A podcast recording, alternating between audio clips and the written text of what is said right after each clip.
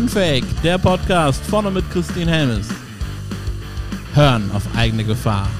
Er könnte dein Leben verändern. Ja, spannend. Es ist so ein bisschen so, dass du dann die, dir selber die Freiheit nimmst, in dem Moment zu entscheiden, follow ich oder leade ich, oder? Naja, also wenn du diesen Führungsbegriff, den ich gerade beschrieben habe, äh, also wenn du den anwendest auf quasi das, nein, also ähm, hinter diesem Führungsbegriff, den ich angeboten habe, steckt immer eine Freiwilligkeit. Das ja. heißt, ich kann auch nicht freiwillig leaden, wie du es gesagt hast, sondern bin auch da darauf angewiesen, dass andere mir freiwillig folgen. Das gilt natürlich nicht, wenn ich Vorgesetzter bin. Ja. Also in meinen Companies, da habe ich eine gewisse formale Macht mhm. und dann ist es völlig klar, dass Mitarbeiter mir nicht nur, ich hoffe es sie mindestens auch, ein Stück weit freiwillig Gefolgschaft leisten, ja. sondern dass sie immer mitdenken müssen, der Lars hat jetzt aber auch formale Macht. Das kann ich mir wegwünschen und ich kann ganz toll und ganz, nett und ganz fröhlich tun, mhm. aber dieser, diese Abhängigkeit, die dann zwischen uns beiden besteht, die bleibt ja. Die kann ich mir nicht wegromantisieren. Ja. Und da bin ich mir auch deswegen bewusst, dass, ähm, dass man mir nicht immer freiwillig folgt. Aber das ist für mich die Voraussetzung für echte Führung. Ja. Ähm, und insofern werde ich nicht zum Leader, sondern es gibt Menschen, die den Ideen, die ich anbiete, freiwillig folgen oder sie weiterentwickeln. Und dann kann man beobachten, dass ich manchmal führe, aber ich werde nicht, vor allen Dingen will ich mich führen. So, das ist, glaube ich, der entscheidende Punkt. Ich will die Verantwortung über mich, soweit ich es kann, behalte. Ich weiß, dass es da Restriktionen gibt. Ich weiß, dass ich in einer Gemeinschaft lebe und eben nicht anarchokapitalistisch ähm, unterwegs sein möchte. Und deswegen gründe ich auch keinen eigenen Staat aus. äh, bleib in dem, in dem wir sind. Ja. Ähm, aber gleichzeitig versuche ich mich eben von Autoritäten fernzuhalten. Ja.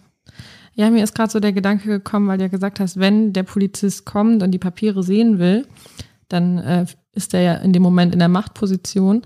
Aber dieses System, ne, dem du dich in dem Moment dann sozusagen in Anführungsstrichen unterwirfst, bietet dir ja auch was. Und deswegen ist es dann ja wieder eine Fre trotzdem auch irgendwo eine Freiwilligkeit drin. Naja, freiwillig ist es nur, den Staat zu verlassen. Genau. Ähm, sonst kann ich mich, aber ich glaube, ich weiß, was du meinst. Es ist wie am Flughafen. Ich kann mich dem der Sicherheitskontrolle freiwillig unterwerfen, weil ich den Sinn dahinter verstehe und akzeptiere. Ja. Und auch wenn ich mich dann mal gegängelt fühle, dann eben einfach mit klarkommen sollte. Genau. Ja, genau. Den, der Teil ist schon in Ordnung. Ähm, aber das gilt natürlich, ähm, es ist eine fließende Grenze. Also Absolut. Ähm, gerade bei, gerade in der Corona-Krise sind solche Punkte natürlich sehr, sehr hoch gepoppt. Ja. Ähm, wo, wo die Grenze zwischen Fürsorge des Staates, die meines Erachtens keine Rolle zu spielen hat. Ich brauche keinen fürsorglichen Vater äh, mhm. als Staat, sondern Fürsorgen tue ich für mich. Ähm, gleichzeitig weiß ich, dass es auch was mit anderen zu tun hat. Also die Grenzen sind fließend, deswegen sind auch die Debatten, glaube ich, so hoch emotional ähm, und werden sie auch so emotional geführt. Ähm, weil es eben kein klares, ähm, keine klare Unterscheidung geben kann in dem Punkt. Zwischen Fürsorge äh, des Staates und der eigenen Fürsorge oder was meinst du? Ja, er hat zum, äh, zwischen, äh, also an einem Begriff wird das, finde ich, immer sehr deutlich. Das ist der Begriff der Solidarität. Mhm. Mhm. Ähm, also gerade in der, in der Pandemie wurde von vielen Bürgern eingefordert, sie sollen sich solidarisch verhalten. Ja. Und ähm, Streng genommen ist aber Solidarität immer etwas Freiwilliges. Mhm. Wenn mir aber, ähm, das war dann, glaube ich, ab irgendwie Mitte 2020 der Fall, vorgeschrieben wird, in einem Supermarkt eine Maske zu tragen, ja. dann kann ich mich gar nicht mehr solidarisch verhalten, denn jetzt ist ja gar keine Freiwilligkeit mehr da. Dann jetzt ist Zwang, Zwang da. So, das ja. heißt dann aber auch Zwang und nicht Solidarität. Ja. Solidarität wäre, wenn ich die Maske aufsetze wenn ich nicht muss. Ja. Und, ein Punkt kommt ja noch dazu, wenn es auch wirklich ähm, gute Hinweise darauf gäbe, dass das wirkungsvoll ist. Genau. Zurzeit scheinen sich ja auch ähm, Erkenntnisse bereit zu machen, die diese Annahme nicht unbedingt bestätigen. Aber das sei dahingestellt. Ja. Ähm, natürlich habe ich die Maske im Supermarkt aufgehabt. Ja. Ähm, aber dass dann mir gesagt wird, ich sei jetzt solidarisch, habe ich halt immer grundlegend abgelehnt. Nein, ich befolge einen Zwang. So. Ja. Äh, und ich, ich tue das, selbst wenn ich es für andere tun wollte, spielt das überhaupt gar keine Rolle mehr in dem Moment. Und das ist, glaube ich, diese fließende Grenze. Ist das richtig, dass ein Staat so etwas vorschreibt oder nicht? Äh, ich verstehe die Argumente dafür, ich verstehe sie auch dagegen. Ja. Und ähm, was ich einzig nur bewerte, ist die Gesamtgemengelage, dass dort zu viele, zu viel Zwang ausgeübt wird, zu viel in die Hände des Staates ergeben wird, zu viel Entscheidungen vom Staat getroffen werden, so dass der Bürger gar nicht mehr entscheiden muss. Und wenn er nicht entscheiden muss, muss er keine Verantwortung dafür übernehmen. Und wenn er, das ist meiner Ansicht nach wie bei einem Muskel, wenn er dauerhaft keine Verantwortung übernehmen muss, verlernt er geradezu Verantwortung ja. zu nehmen. Also unterstellte Unmündigkeit. Der Bürger kann das ja gar nicht richtig. Der hat ja gar nicht die Daten. Das müssen wir ihm schon sagen, dem armen Kerl. Unterstellte Unmündigkeit ergibt in Summe reale Unmündigkeit. Das ist im Unternehmen so mit dem dummen Mitarbeiter. Ja. Und das ist beim Staat so mit dem dummen Bürger. Und ja, kritische Geschichte, keine klare Grenze, große Graustufen, emotionale Debatten, ganz klar. Auf jeden Fall. Auf jeden Fall. Ja, ich finde das spannend, äh, dass du das auch gerade äh, aufs Unternehmen übertragen hast, ähm, weil da kann ich eben auch aus eigener Erfahrung sagen, wenn die Führungskraft ihren Mitarbeitern nicht vertraut und ein schlechtes Bild vom Mitarbeiter hat, dann wird sich das auch genauso bewahrheiten. Genau. Ja. Was glaubst du denn, was es für gute Führung braucht?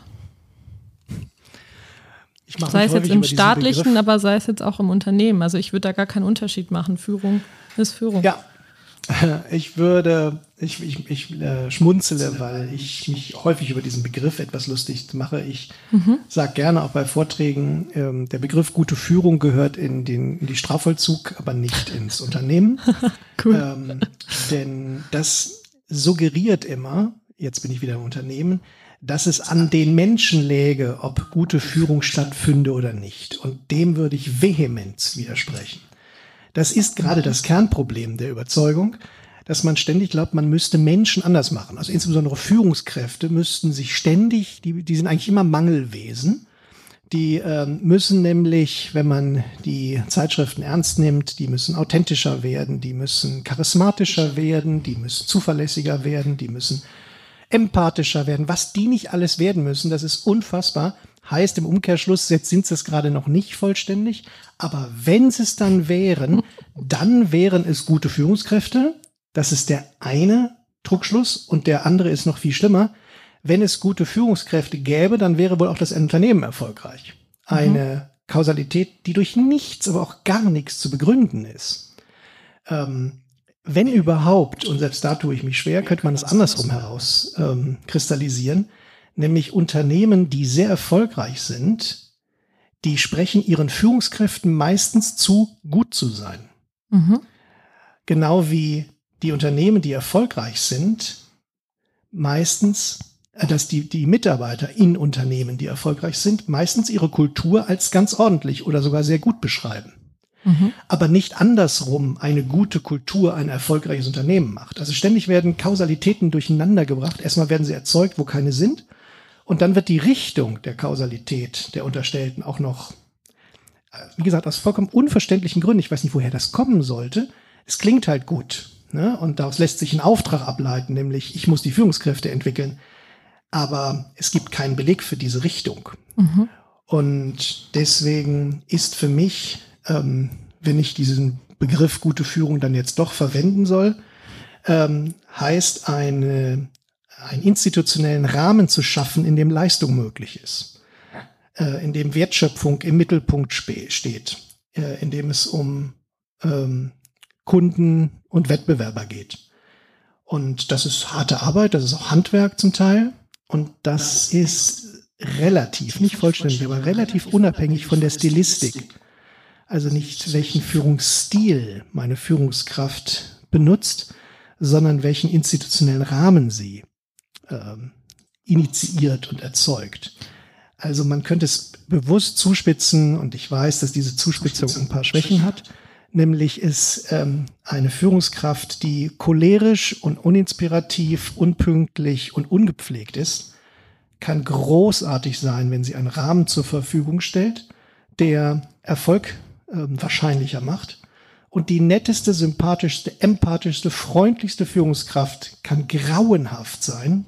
Das habe ich übrigens schon häufig erlebt, ähm, weil sie ständig dieses empathische äh, höher gewichtet als die Wertschöpfung, um die es eigentlich geht, um die es auch den Mitarbeitern geht.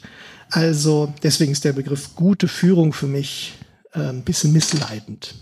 Nur ist es jetzt so, dass es, also du hast ja gerade den Rahmen angesprochen, ne? Den würde ja dementsprechend aber auch wieder die Führungskräfte dann setzen. Genau. Genau. Es aber erstens mal nicht jede, mhm. sondern meistens sind das relativ wenige. Und du hast vollkommen recht. Äh, es, äh, ich nehme die also auch nicht aus der Pflicht, die Führungskräfte. Aber äh, mit welcher Einstellung sie das tun, mit welcher Stilistik sie das tun, ist mir, ich, wie gesagt, ich spitze ja zu, mhm. vollkommen egal. Ähm, ich finde das spannend. Ähm, also ein, ein Klassik, Klassikerbeispiel ist das Beispiel des Silo-Denkens. Eine, eine Diagnose, die viele Unternehmen stellen und mhm. sich richtig darüber ärgern. Die Mitarbeiter, genau wie die Führungskräfte, genau wie die Kunden letztlich, die darunter zu leiden haben. Und jetzt geht's los. Der Klassiker ist, dass sich irgendwer vorne hinstellt und sagt, liebe äh, Kolleginnen und Kollegen, ihr müsst das Mitarbeiterdenken überwinden.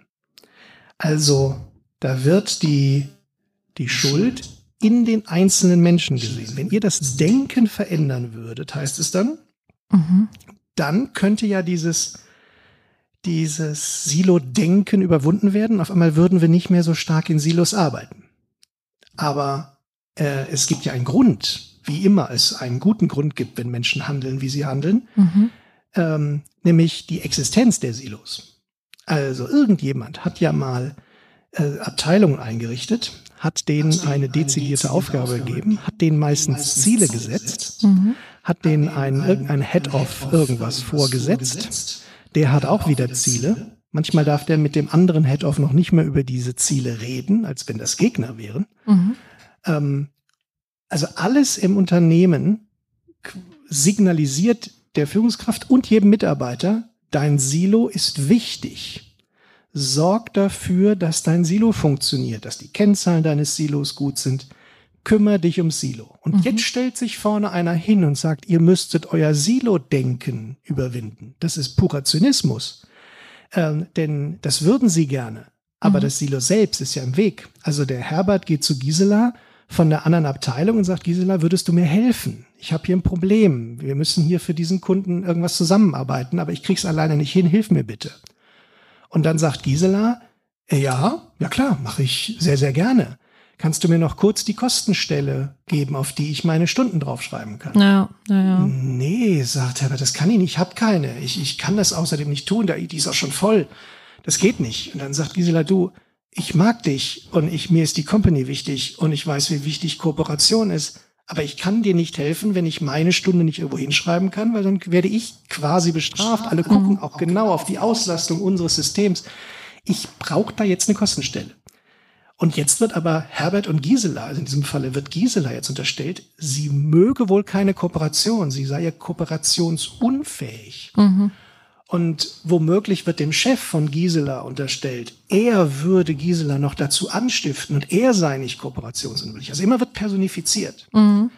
In Wirklichkeit aber ist das größte Hemmnis an allem, meine Gisela könnte auch tatsächlich unkooperativ sein, aber es gibt gar nicht so häufig, das größte Problem sind die Silos selbst, die Existenz derselben. Und eine, äh, eine Führungskraft, die darüber organisatorisch angesiedelt ist, könnte das nun ändern. Könnte für ganz bestimmte Produktgruppen, muss man nicht für alle tun, sagen, nein, unsere Wertschöpfung läuft horizontal zu den Silos. Ja. Also müssen wir Organisationseinheiten bilden, die genau an dieser Wertschöpfung entlang geschnitten sind also horizontal, funktional integrierte Teams oder Mannschaften, wie ich sie gerne nenne. Mhm. Und das bauen wir um und denen geben wir ein Ziel, aber das Ziel bedeutet eigentlich nur, macht die Kunden zufrieden und nehmt dabei mehr Geld ein, als ihr ausgibt. Ähm, also euer Problem, was ihr zu lösen habt, ist nicht das eines Silos, sondern das des Kunden, so wie es eigentlich sein soll. Das kann eine Führungskraft jetzt tun. Das wäre der Job, den institutionellen Rahmen tun. Aber, und das war der Ausgangspunkt deiner Frage, ob diese Veränderung nett gemacht wird oder nicht nett gemacht mhm. wird, spielt aus meiner Ansicht nach eine sehr untergeordnete Rolle. Ähm, das kann gerne die Person auch cholerisch tun. Das ist vielleicht nicht so angenehm für jedermann, aber das Ergebnis ist trotzdem deutlich besser als vorher. Deswegen unter, unter äh, differenziere ich so bewusst pointiert zwischen Führungsstil ja. und Führungssystem oder Führungsstil und institutionellem Rahmen. Aber du hast vollkommen recht. Den institutionellen Rahmen machen Menschen mit formaler Macht und das sind typischerweise Führungskräfte. Ja, also ich glaube, gerade als Führungskraft mit immer nett äh, kommt man überhaupt nicht äh, weit und dient teilweise auch nicht den Mitarbeitern. Ähm, weil manchmal eben auch klar ist. Ich will das stressen, Christine, weil du die Frage so aufwirst, äh, erlaube ich mir, da ja. nochmal gegenzuhalten. Aber ja. auch mit dieser Formulierung immer nett zu sein, referenzierst du darauf, dass das Verhalten relevant wäre. Also die Stilistik. Mhm. Ähm, und genau das ist ja das, was ich in Zweifel ziehe oder ich präzisiere, etwas niedriger priorisiere. Ähm, du kannst von mir aus gerne immer nett sein wollen. Du kannst auch von mir aus gerne immer nicht nett sein wollen. Das ist alles egal. Hauptsache, du tust bezüglich des institutionellen Rahmens das Richtige. Ja. Ähm, und deswegen. Aber wenn ich jetzt an das Sido denke, ne? Ja. Und äh, dieser Rahmen ist gesetzt, dann habe ich ja nur eine Chance, wenn sich das gesamte System verändert. Das heißt, eigentlich muss ich dann ja wieder oben anfangen. Äh, man sagt ja immer so schön, der Fisch stinkt vom Kopf. Ähm, und dann zu gucken, wie organisiere ich mein komplettes Unternehmen neu. Ja, ja, da ist was dran. Also wenn du das System, wenn du Mitarbeiterin bist oder auch gerne Führungskraft irgendwo mittendrin, wenn du Chef dieses Silos bist, ja. Ähm, dann sind deine Möglichkeiten begrenzt. Ja. Jetzt kannst du höchstens noch den institutionellen Rahmen deines Silos und wahrscheinlich auch das nur in Grenzen ändern. Ja. Vollkommen richtig. Ähm, da stimme ich dir zu. Äh, und es wäre eben eine Veränderung des Gesamtsystems erforderlich. Ja, volle ja. Zustimmung. Ja. Wenn dir diese Folge gefallen hat, und äh, wir sind ja bei Unfake, deswegen sage ich dir ganz ehrlich, mir fällt es super schwer gerade, äh, dich darum zu bitten, äh, diese Botschaft zu verbreiten. Ähm, aber genau das ist meine Bitte. Bitte teile diese Botschaft von Unfake überall. Ermutige Menschen dazu, Unfake zu sein. Äh, sage ihnen, dass sie gut so sind, wie sie sind und nicht, wie sie denken, sein zu müssen. Das ist so unfucking fassbar wichtig. Und äh, wenn du eine Idee hast von einem Thema, wo du sagst, ey, da würde ich gern mal, dass Christine da was zu erzählt oder sich einen Interviewpartner einlädt, dann schreib mir gern auf coach.christinhelmes.de und mit ein bisschen Glück ist dein Thema demnächst unfake.